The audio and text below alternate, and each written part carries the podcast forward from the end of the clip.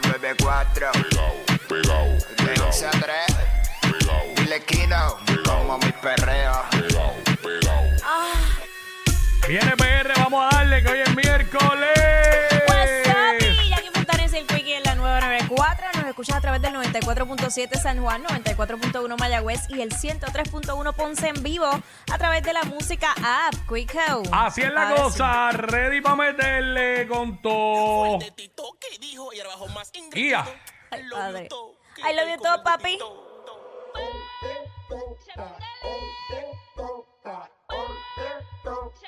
Hoy te toca.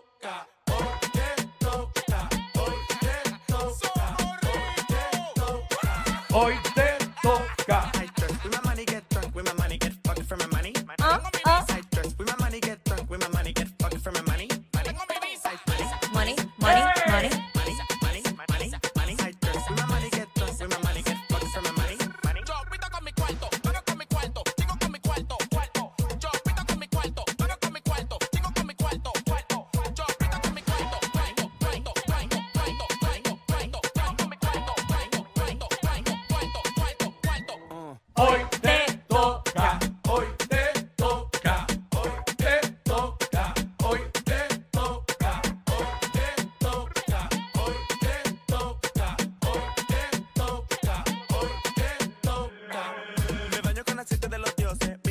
Billboard me llama pa' que pose.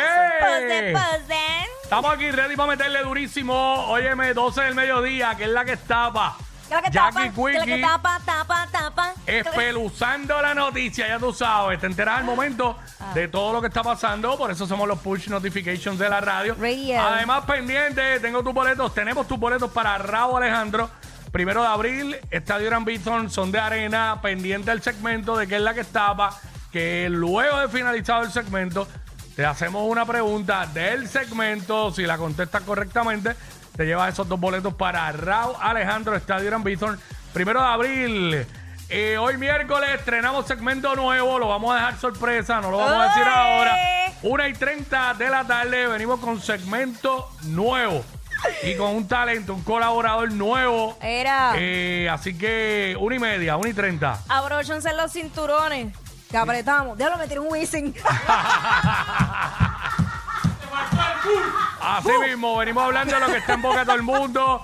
Venimos con eh, lo que está en tendencia, lo que se está comentando, la música más encendida, con el sonido que es. Ay. Lo escuchas aquí en WhatsApp, en la 994, Jackie Quickie. Bueno, tú, tú lo sabes, tú lo sabes. Eh, continúa la investigación de, del caso del asesinato en Cataño, del múltiple asesinato de estas dos personas y, y obviamente en la que falleció también un peque el pequeño de cuatro años. Bendito. Así sí. que la policía ya tiene, han dicho que ha bajado mucha más información, la están obviamente recopilando, la están analizando, a ver qué información es buena o cuál no es buena, porque en estos momentos hay personas, aunque tú- ustedes no lo crean, que se prestan para llamar y decir estupideces.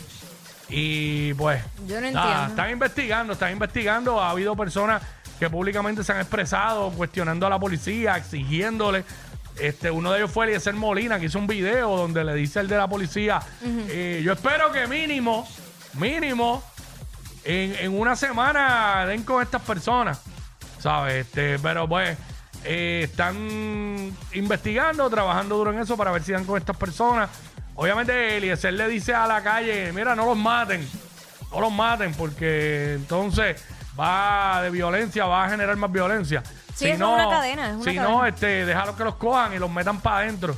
Y que se pudran en la cárcel. Lo malo es que a veces los meten para adentro y a los par de años ya están afuera. Salen otra vez, pero bueno.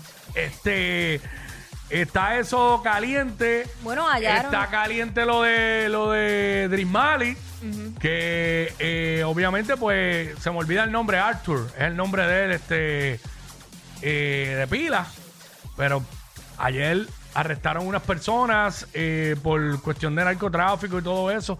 Aparte, lo que se alega en la investiga en la acusación, porque la acusación es de que aparentemente ellos utilizaban este botes y eso para importar cocaína de, de- de países de Venezuela, Colombia, de todos estos países, de Islas Vírgenes Británicas, en fin, entonces lo, lo acusan a él de que él es el cabecilla de, del grupo. Sí. Entonces él ahora mismo lo están buscando, él no se sabe dónde está, pero él eh, hizo un story, Hizo varios. hizo varios Sí. donde él dice, ¿tú los tienes ahí? Sí, los tengo. Dale, eso es lo que Dice, quería. eh, qué fácil fabricarme un caso, les quedó bonito. Cualquiera por bajarse tiempo se inventa una historia y ustedes le creen, así cualquiera.